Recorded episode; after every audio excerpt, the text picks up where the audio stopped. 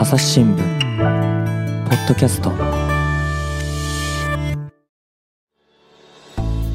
朝日新聞の安田恵子です。本日は編集員の豊修一さんにお越しいただきました。豊さんよろしくお願いします。あ、よろしくお願いします。豊さんは何の担当の編集員ですか？あ、大体主にあの憲法問題、憲法。はい、あとはあの司法の問司法。題も、えー、取材してます。豊さんといえばやっぱり憲法のイメージが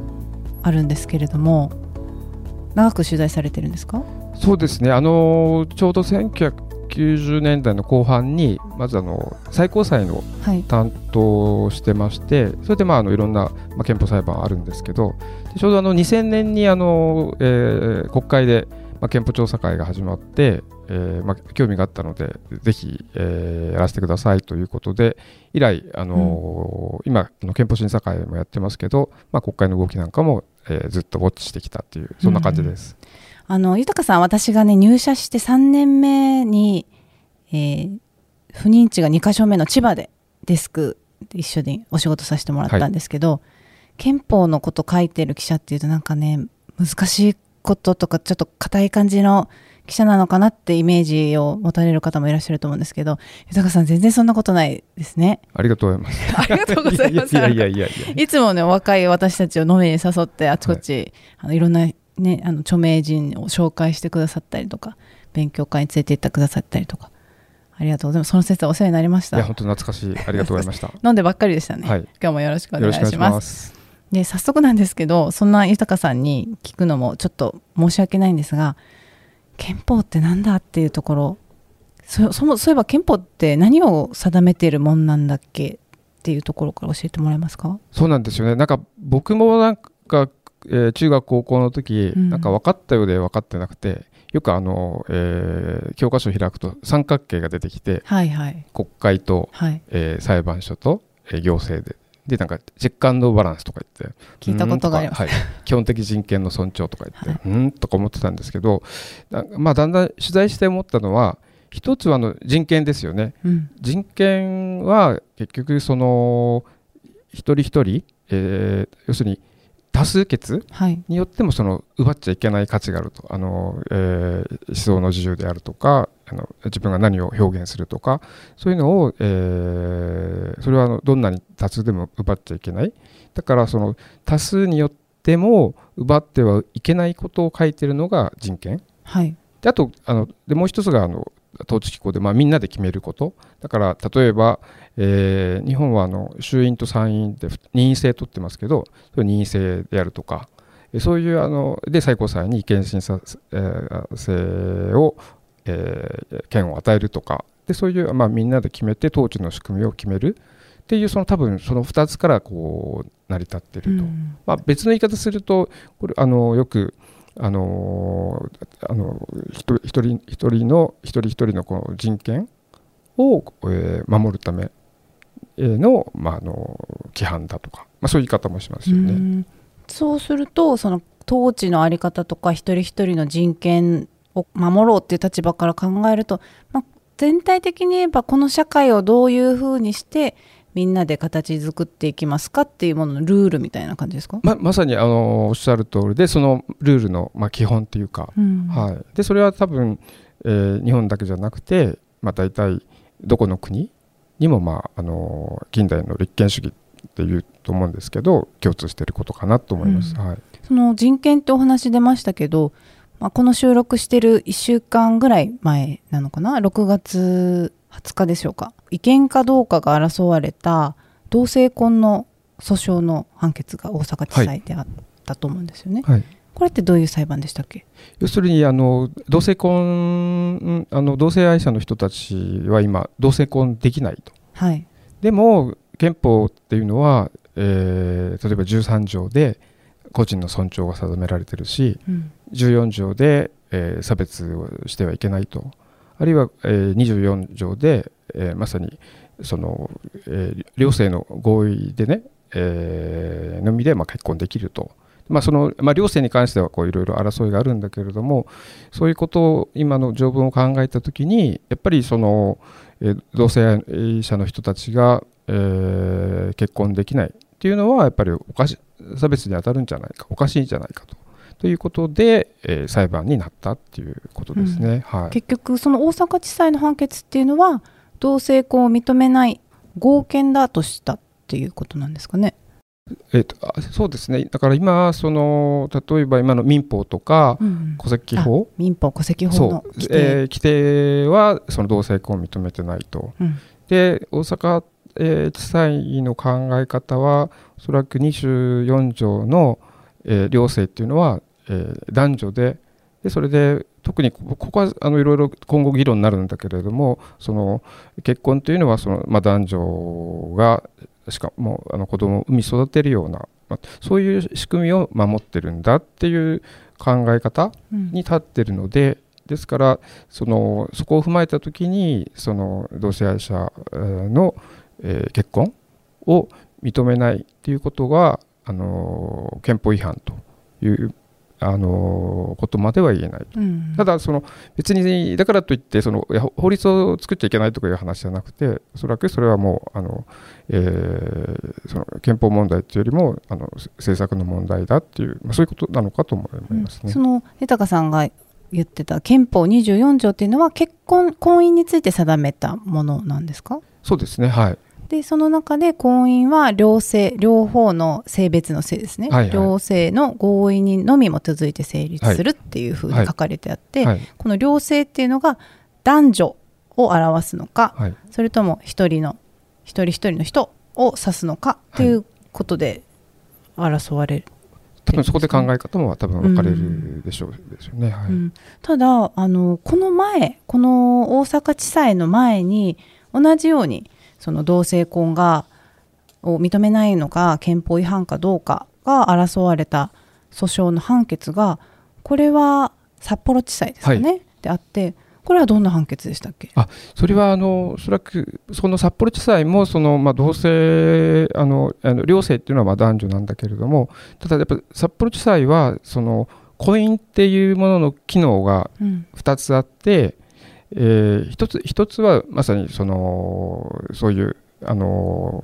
大阪地裁の考え方みたいに男女があの共同生活をしながら、まあ、あの子育てっていうか、えー子供たちを育てていくっていうような、まあ、家族の機能みたいな。それとどそれだけじゃなくてもう一方はあのやはり本当に自分とあの親しいっていうか本当に、えー親密な関係ある人たち人、えーが共同生活を営みながら、えーやっていくっていうそういう多分機能もあると思うんですけれどもその後者の機能をに照らした時にいわば異性愛というかあの、えー男女の婚姻うん。姻してる人たちに対して与えられているような利益というかそういうがそういうものがこう与えられないと。うん。っていうのはやっぱりその14条憲法14条に違反するんじゃないかっていうあのざっくりと多分そんな判断だったと思います。憲法14条っていうのは法の下の平等をそう定めですね。たものですね。はい。はい。だから同性で家族になろうとする人たちが異性婚の人たちが享受するような利益っていうのを受けられないのは法の下の平等に反するんじゃないかはいい、うおっしおっしゃる通りだった。はい、ですねそういうことだったと思います。でこの札幌地裁判決は結局同性婚を認めないのを違憲としてるわけじゃないですか。そうですね。はい。は判断はい。最終的な判断として、そうすると大阪地裁の判決とは結論が違ってくるわけですね。おっしゃる通り。だからこれから多分、えーそれぞれ、えー高裁に行って、うん。えーえー札幌も、えー大阪もですね。それで最後は、えー最高裁に行くと思うんですけどあと他にもあの、えー福岡名古、えー東京、えー福岡名古屋、えーでも、えー同し同じような裁判が進んでいるので、うん。まあ、それぞれ、まあ、どういう判断をするのかっていうのはあの注目したいというふうに思ってます。いやあの私判決の用紙しか読んでないので、はい。ちょっともしかしたら認識が漏れてるところがあるかもしれないんですけどその大阪地裁の判決を読んでもこのままで OK だよって感じでは書いてないわけですよね。その判中身を読むと。同性愛者にも異性愛者と同様の婚姻やこれに準ずる制度を認めることは憲法の普遍的価値に沿う。ででその婚姻を定めた憲法24条というのがこのこうした制度を作ることを禁じているとは返せないって書いてあって、中身を読むとあの同性婚っていうのが認められてしかるべきだっていう書き方をしてるんだけど、はい。結論がなんであそれはあれですね、あの要するに、えーまあ、そういう趣旨なので、うん。で別に、えー憲あの憲法は別に禁じてないから、うん。だったらあの、えーみんたすえーみんみんな、つまり我々民主主義の中であの国会に代表を送ってるから、それで、えー決めたらいいじゃないかと。うん。でそこは、えーあの裁判所は別にその、えーそそこまで禁じてませんよっていう話だと思うんですね。つまりさっきなんか冒頭に言ったようにその多数決で決めちゃいけないうん。のが、えー憲法だとっていう話をしたと思うんですけどだから大阪地裁はむしろそのそこの多数決ここはそのけまさに多数決で決めちゃいけないのが憲法だが憲法問題だとすると大阪地裁はこのテーマは多数決の問題ですよよっていうふうに考えたっていうそういう理解でかなと思いますね。ちょっともう一回言ってもらっていいですか？要するにあのなんだろう、えーとけえー憲法違反ではないと。憲法違反ではないではないないのでつまり同性婚を、えー制度制度として、えーやってないのは、えー例えば14条に違反するとか、うん。24条に違反違反してるとはい。いうことではないと。うん。でも、えーだだったらそれは憲法に違反してないっていうだけででも、えーみんなが、えー国会で作ろうと思えば作れるじゃないですか。だったらどうぞ作ってくださいというまあ、そうういうスタンス。あーはあはあはい。わかりましたわかりました。ありがとうございます。なんかあの私のねその短絡的な考えだと、はい。その同性婚を禁じてないけれども事実上今できてないわけだから、うん。なんか裁判所がいやこれは作らないとやっぱり利益を享受一部の人たちだけが享受できてないってことはおかしいですよって言ってくれた方が、その立法要は法律も作りやすくなるんじゃないのかなって思ってしまうんですけど。おっしゃる通りで、それはあの、えーまさに、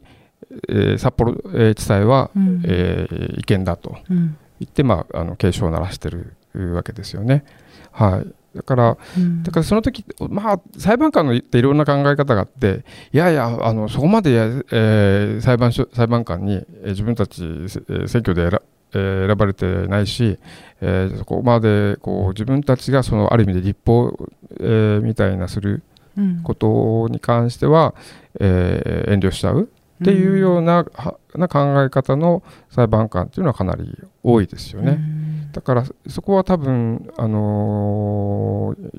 まあ、いろんな考え方があって考え方も割れてるんですけどただそのことを、まあ、人権の問題なのででこれは僕の個人的なあくまで個人的な感想なんですけどことそのまさに、あのー同性婚まさにあの結婚っていう、あのどうするかっていうまさに人生の選択肢ににおいてはまさにその一人一人の個人の尊厳の問題に関わってくるのででそこの価値が損なわれているとすればやっぱり裁判所は、えー積極的にうん。これおかしいんじゃないかとって言って世世の中に通っていく。ということがなんか大切なんじゃないかなっていうのはあの僕はそういうふうに思いますね。うん。はい。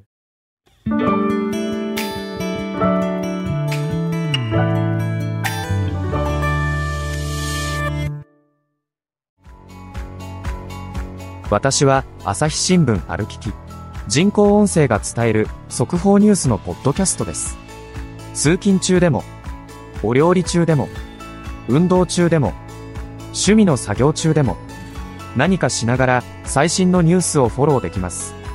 あなたの知りたいニュースどこででも朝日新聞歩ききたった数分で今日のニュースをまとめ聞き。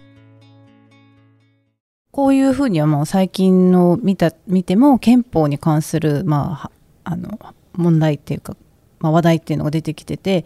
で意外にこの同性婚そうですけど私たちのね身近な話じゃないですか、はい。誰とどういう人生を過ごしたいかって話ですよね。はい。でこれが憲法なんだっていうのがちょっと意外な感じもしてというのも私のイメージだと憲法ってやっぱり憲法9条のイメージ。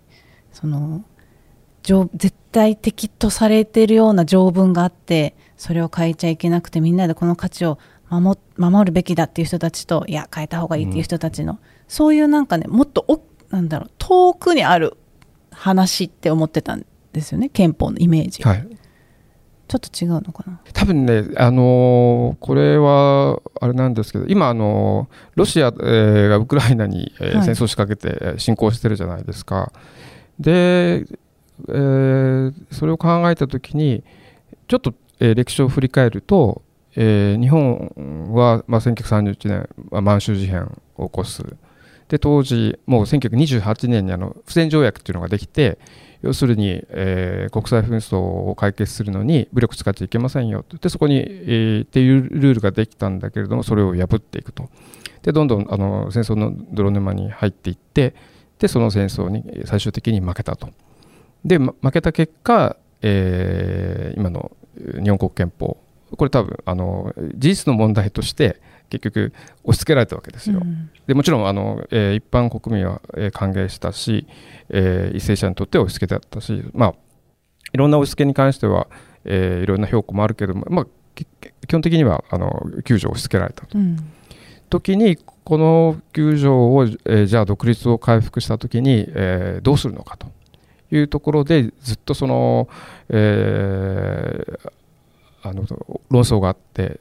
で、まあ、保守系の人たちは、えー再再軍備にしたい。昔に戻りたいと。いやいやそんなことはない。つまりやっぱり9条をにをまさに日本のアイデンティティとして平和国家としていくんだっていう、まあ、護憲の、えー動きがあって。でその護憲会見の、えー論争っていうのがすごいあの大きな政治論争に多分なってきたといううん。ことがあったので、つまりやっぱりあのああいう戦争を、えー犯してでそれの結果あの9条を、えー手にしたと。でその評価いろいろあるんだけれども結局そこがずっと、まあ、今に至るまで、えー政治の、えー論争に、うん。えー前面に出てきた。だからそこが前面に出てくるから本当はそのええ日本国憲法ってあの、えー1条と9条以外はまあ普通の憲法というか、まあ、1条って象徴天皇制ですよね、で、まあ、9条がまあ戦力の法事なんですけど以外は別にあの普通の憲法、まあ、普通の憲法っていうのは、えー権力分立を定めて、えー基本的人権を守る。これはあのどこの国もあのスタンダードだと思うんですけど結局1条も9条もあの戦争と深く、えー密接にえー関係していてかつ1条に関しても、まあ、今は象徴天皇ですけど、えーあの当時も、えー戦争に負けたとは象徴なんてとんでもねえと、えー あのなんかですぐまたあの独立を回復した後もう原始に戻せみたいなあの会見論があったりしたもんで、まあ、そういう動きがああるので結局1条9条はすごく大きな、えー政治的争点となってで逆にそのことでそのほんほん、えー本来の大切な、えー人権って何なの、うん。みたいなところをなんか、えー例えば学校のレベルでもじっくり、えーえー分かりやすく考えるような機会が少し薄かったのかなっていう、まあ、そんな気はしてますよね。うん。はい。だからイメージとしては憲法の条文って変えるということはいや大変なことなんだってイメージがあるわけですよね。うんその変えちゃいけない変えるということは国の形を大きく変えてしまうみたいなそんなイメージがあるんですけど。だからそれもその、えーなんでそういうふうになってきたのかっていうこれはまあいろんな 争いがあるんでしょうけれどもあるあえてぼ僕の考え方を言うと結局、えーまあ、今の日本国憲法ができてで結局独立を回復した後、えーもう自主憲法制定だとうんいう動きが出てきてるわけですね。でその中身を見るとですよ、えー天皇を厳守化すると、えー再再軍備とあの国防の義務だとか、えーとにかく、えーまあ、愛国心的ないわゆるかなりその復古的な、うんえー改憲論というのが出てくる。そういう時々にそこのそこで目指している国の形っていうのがある意味でその戦後のリリベラルデモクラシー体制よりも昔の戦前の、えー復古的な、えー統治の形みたいなものへの郷愁っていうのがそこにすごうくん。あってさすがにそれは阻止しなきゃいけないだろうと。いうことで多分その、えー変えちゃいけない。なんで変えちゃいけないかって言った時にそこの変えようとしている人たちの背景にある考え方それは多分条文だけにとどまらないんじゃないかというところがあって、えーその、えー文字をいじることに、えーが一体何をもたらすのかっていうことに関してはやっぱり、えー注意しなきゃいけないっていう、まあ、多分そういう文脈で、えーなのかなと。だからでそういうふうに議論がされてきたから多分今安田さん言ったみたいに、えーなんか変えるのが大変なんじゃないかなっていうふうにこう考える人が増えてきたのかなっていうふうに、うんそんな気もしますけどね。ただやっぱりさっきの同性婚のことを考えても一つそれを取ったとしてもその基本的人権っていうのがどういうふうに今私たちの社会で守られているのかそれとも守られていないのかっていうのを考えた時にいろんな価値観ってやっぱり憲法施行から今年75年ですか、はいはい経つわけですよね。その間にいろんな考え方ってやっぱ変容してだんだん変わっていきますよね、家族の在り方もそうだし価値観がもっと広くなっていく時にじゃあ人権をどこまで、ま、守られるべきなのかっていうのも、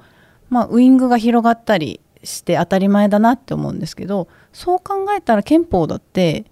あの制定当時に制定しあの想定していいなかったことが起きてるかもしれないわけだから、変わってもおかしくないですよね。もちろんもちろんです。だから本当になんかあの憲法を変えないとうん困ったっていうことがあればうん変えればいいんですけどだからさっきも同性婚もいやあの別に憲法変えずに、えーもう法律さっさと作ればいいわけですね。だから別にそれはあの大阪地裁だって、えー作っちゃダメよとは言ってないの言ってない、うんでまあ作ればいいと。でもやっぱりあのーこれは誰かが言ってたんですけど、あのー知り合いの学者がですね要するに大体あの、えーそこそこ成熟した民主主義国家になった時に憲法を変えないとできないこと、うん。まあ、こと人権に関してはあんまあんまりないんじゃないかと。だからどどんどんあの作ればいいと。ですからあの来月あのあのジェンダー平等指数ってあるじゃないですか、はいはい。世界経済フォーラムが発表してる、えー多分去年日本100 120位政治参加に関しては147位だったと思うんですけど、えーよく考えると日本国憲法っていうのは、えーえーとですねえー憲法13条で、えー個人の尊重うん。憲法14条で、えー性差別の禁止、えー憲法24条で、えー男女の本質的平等、えー個人の尊厳が定められてあって、ま、完璧にこのフルフルスペックでその女性の、えー人権を、えー守れるような、えー一応装備にはなるんですよ。だから結局それを生かしてないのは誰なんですかっていう話。でそれは憲法の話ではなくつまり、うん。えー生かすつまり、えーそれは十分に生かせる話なのででそういう土壌っていうか環境は整えてますよっていうあの憲法的には。だからあとはああなた方、えーうん我々、えーがそこをどう考えて、えーどういう政策作ったりどういうふうにジェンダー平等を実現するかっていう、まあ、僕らあの問題。うん。だから民主主義の問題。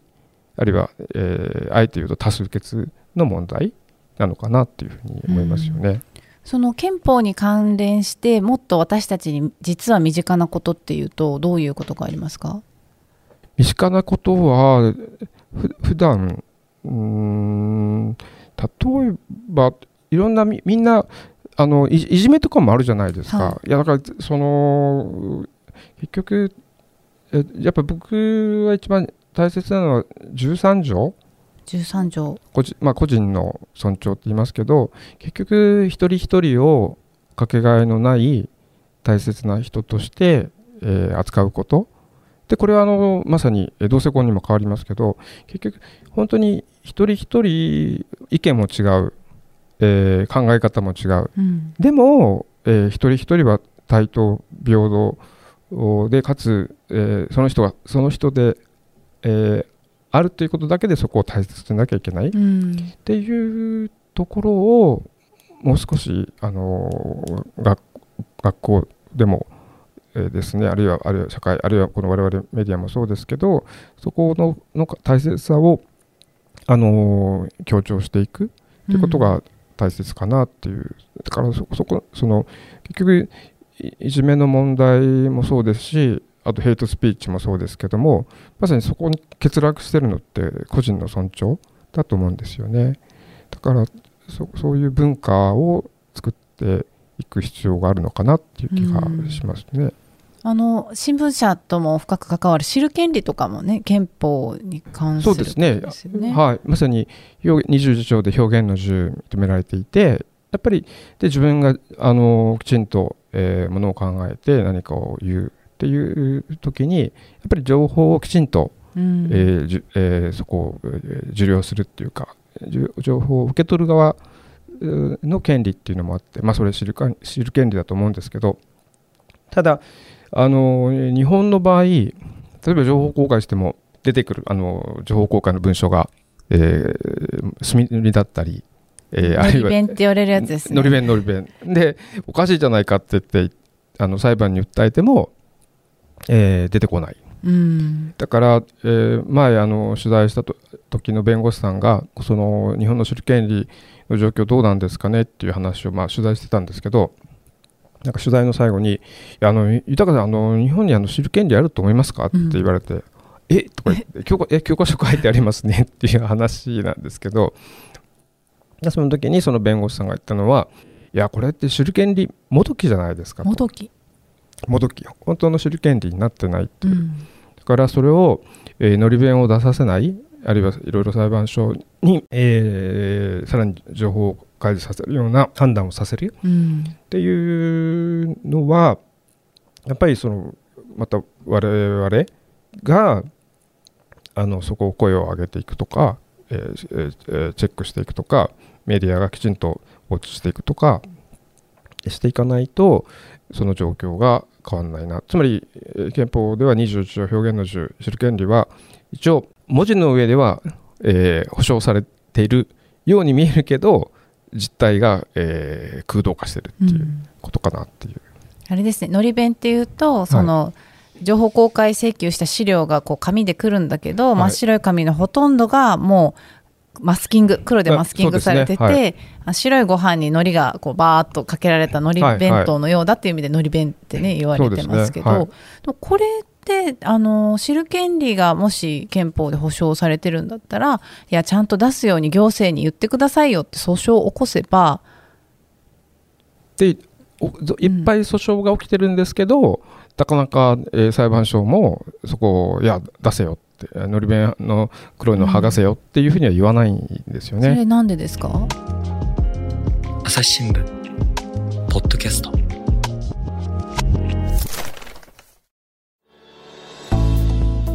豊か編集委員とのお話の続きは次回お伝えします。豊さん今日はありがとうございました。いえこちらこそどうもありがとうございました。本日も最後まで聞いてくださいましてありがとうございました。